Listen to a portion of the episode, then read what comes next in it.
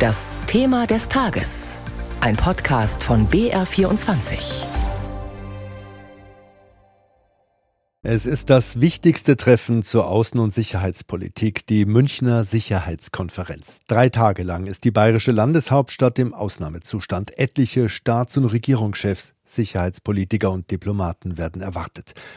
Die Themen ähneln denen vom vorigen Jahr. Und doch ist alles anders, denn zum ersten Mal seit den 90er Jahren gibt es Krieg in Europa. Und niemand weiß, wann und wie der enden wird.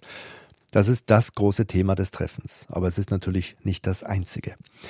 Über die derzeitigen Herausforderungen und Erwartungen an die Sicherheitskonferenz hat unser BR-Experte für Außenpolitik Thorsten Teichmann mit Konferenzleiter Christoph Heusgen gesprochen. Herr Heusgen, vielen Dank, dass Sie sich die Zeit nehmen. Gerne. Vor der Sicherheitskonferenz bei uns nochmal vorbeizuschauen.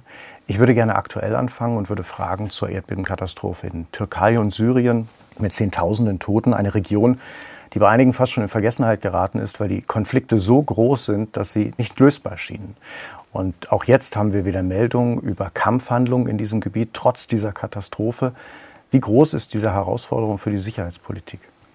Ja, Syrien ist in der Tat in Vergessenheit geraten, die Konflikte an der syrisch-türkischen Grenze. Wir haben uns irgendwie daran gewöhnt, seit über zehn Jahren, dass dort ein ungelöster Konflikt ist. Er ist teilweise eingefroren in Anführungsstrichen, aber jetzt im Zusammenhang mit dieser Krise um diese Katastrophe herum ist das Ganze wieder entfacht. Wir sehen auf der einen Seite etwas positive Entwicklungen, weil Syrien, was über Jahre hinweg die Versorgungswege gekappt hat in eine bestimmte Region, die jetzt geöffnet hat, endlich muss ich sagen, Vielleicht eröffnen sich daraus politische Schritte, dass man etwas äh, weiterkommt in der Region. Aber gleichzeitig bleiben natürlich die grundlegenden Konflikte erhalten. Und wir sehen, dass auf einmal Syrien und diese Grenzkonflikte wieder auf der Tagesordnung stehen. Und es zeigt uns ja auch, wie dringend es ist, Konflikte nicht aus dem Blick zu verlieren, weil sie uns immer wieder auf die Füße im Grunde fallen und die Katastrophe dann fast noch schlimmer ist. Sie laden jetzt ein zur Sicherheitskonferenz. Sie haben vorgestern gesagt, 40 Staats- und Regierungschefs, über 80 Außen- und Verteidigungspolitiker, die US-Vizepräsidentin Vizepräsidentin kommt, ein Drittel des US-Senats. Was muss am Ende dieser Konferenz rauskommen, damit Sie sagen, die Anstrengung hat sich gelohnt?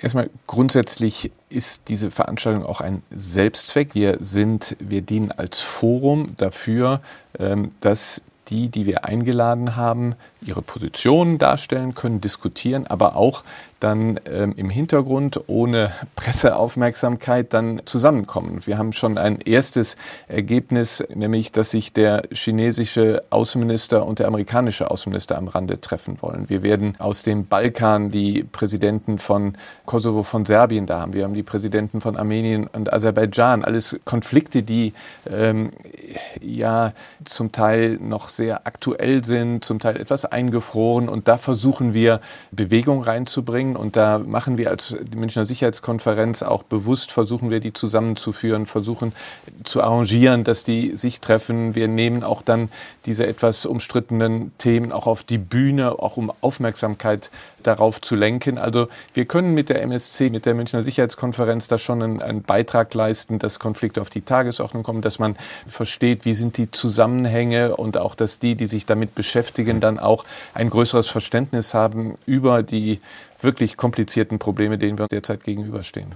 Gutes Stichwort. Ein zentrales Thema bei dieser Sicherheitskonferenz wird der russische Überfall auf die Ukraine sein. Die Amerikaner sprechen von einem System-Changing Event. Das heißt, die internationale Ordnung, wie sie der Westen bisher kannte, nach 45, nach 89, hat in der Form nicht mehr funktioniert. Was bedeutet das konkret? Ja, das bedeutet ähm, konkret von der Interpretation her, das sind ja nicht nur die Amerikaner, das sagen, der deutsche Bundeskanzler hat von einer Zeitenwende geredet. Das heißt, Zeitenwende in mehrfacher Hinsicht. Zeitenwende in erster Linie, was Russland anbelangt. Wir haben auch aufgrund unserer Geschichte, Zweiter Weltkrieg, Wiedervereinigung, Wandel durch Handel, ähm, haben wir ja versucht, mit Russland ein kooperatives Verhältnis zu ein, ein Verhältnis der Zusammenarbeit. Wir haben immer wieder versucht, können wir irgendwie mit Russland, auch als es immer schlimmer wurde, haben wir das ja immer wieder, wieder versucht. Und da hat jetzt Putin dem ein Ende gesetzt durch seinen Zivilisationsbruch. Zum ersten Mal seit dem Ende des Zweiten Weltkriegs negiert ein Land, ein Präsident das Existenzrecht eines anderen und darauf müssen wir reagieren und deswegen müssen wir jetzt auch gegenüber Russland hart bleiben und hart sein, wenn wir die Stärke des Rechts durchsetzen wollen gegen das Recht des Stärkeren. Und die zweite Zeitenwende geht uns an, geht Deutschland an. Wir müssen realisieren, dass die Hoffnungen, die wir ja nach dem Zweiten Weltkrieg und dann insbesondere nach der Wiedervereinigung hatten, dass wir in einem Kontinent leben, wo wir von äh, Ländern umgeben sind, die alle Freunde sind, wo wir letztlich unsere Bundeswehr zurückfahren können, wo wir uns ganz auf das zivile Leben konzentrieren, dass wir da umdenken müssen. Das ist hart, da müssen harte Einschnitte gemacht werden, aber diese Zeitenwende müssen wir konsequent umsetzen, bis hin eben zu etwas, was wir in Deutschland eigentlich nie wirklich wollten. Aber wir müssen sowas wie Aufrüstung wieder machen. Ne? Also das ist schon, ach, der neue Verteidigungsminister spricht von der Einführung einer Dienstpflicht in Deutschland. Das ist eine Zeitenwende.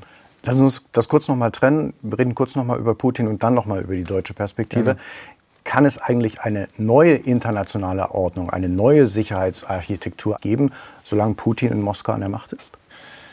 Wir ähm, wollen ja auch keine neue Ordnung. Wir wollen, dass die Ordnung, die wir nach dem Zweiten Weltkrieg aufgebaut haben, in Deutschland, in Europa, auch auf den Vereinten Nationen, das Grundgesetz, die europäischen Verträge, die UNO-Charta, Frieden durch Dialog, Frieden auf Grundlage des Rechts, das wollen wir weiter durchsetzen. Und wir wollen keine neue Ordnung, sondern wir wollen die alte bewahren. Und dafür müssen wir Partner sammeln, dafür müssen wir uns einsetzen. Und wenn ich das Thema noch erweitern darf hier, deswegen ist für uns bei der Münchner Sicherheitskonferenz, bei dieser Sicherheitskonferenz ein Schwerpunkt die Einbeziehung des sogenannten globalen Südens. Wir haben noch nie so viele Länder aus Afrika, Lateinamerika und Asien eingeladen, geben ihnen die Bühne, um dieses Verständnis, was wir haben in Deutschland und wo wir glauben, dass das auch aufgrund der UNO-Charta das globale Verständnis ist und sein sollte, um das auch wirklich durchzusetzen.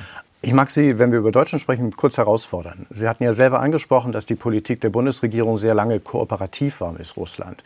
Wie glaubwürdig ist die Zeitenwende, wenn die Politiker, die immer für die Kooperation mit Putin eingetreten sind und damit das System Putin ja über Jahre auch gestützt haben, wenn für diese Politiker keine Konsequenzen sind, sondern die jetzt im Grunde auftreten als Vertreter der Zeitenwende? Ja, aber so ist Demokratie und ich meine, Sie müssen schon Politikern zugestehen, dass sie lernen. Und viele, die ähm, äh, lange Jahre geglaubt haben an Wandel durch Handel und dieses Kooperative, das ist doch richtig gewesen. Auch aufgrund unserer Geschichte mussten wir doch, wir waren verantwortlich für 20 Millionen Tote auf dem Gebiet der ehemaligen Sowjetunion. Wir verdanken einem russischen Präsidenten Gorbatschow die Wiedervereinigung. Dass wir versucht haben, alles mit Russland hin, ist doch nur logisch. Und jetzt hat Russland eben alles äh, in die Tonne getreten, um das mal so zu sagen. Und dass dieselben Politiker Politiker sagen, ja, wir haben alles versucht, wir haben vielleicht auch Fehler gemacht, aber jetzt machen wir in der Konsequenz eben eine andere Politik. Das ist doch legitim und ich finde, das ist nachvollziehbar. Der Leiter der Münchner Sicherheitskonferenz Christoph Heusgen war das im Gespräch mit Thorsten Teichmann. BR24 berichtet ab heute Mittag das ganze Wochenende über ausführlich über diese Konferenz. Hier im Radio, aber auch im Fernsehen und online. Auf br24.de übertragen wir die wichtigsten Reden und Diskussionen. Und in unserer News-WG auf Instagram gibt es Einblicke hinter die Kulissen der Münchner Sicherheitskonferenz.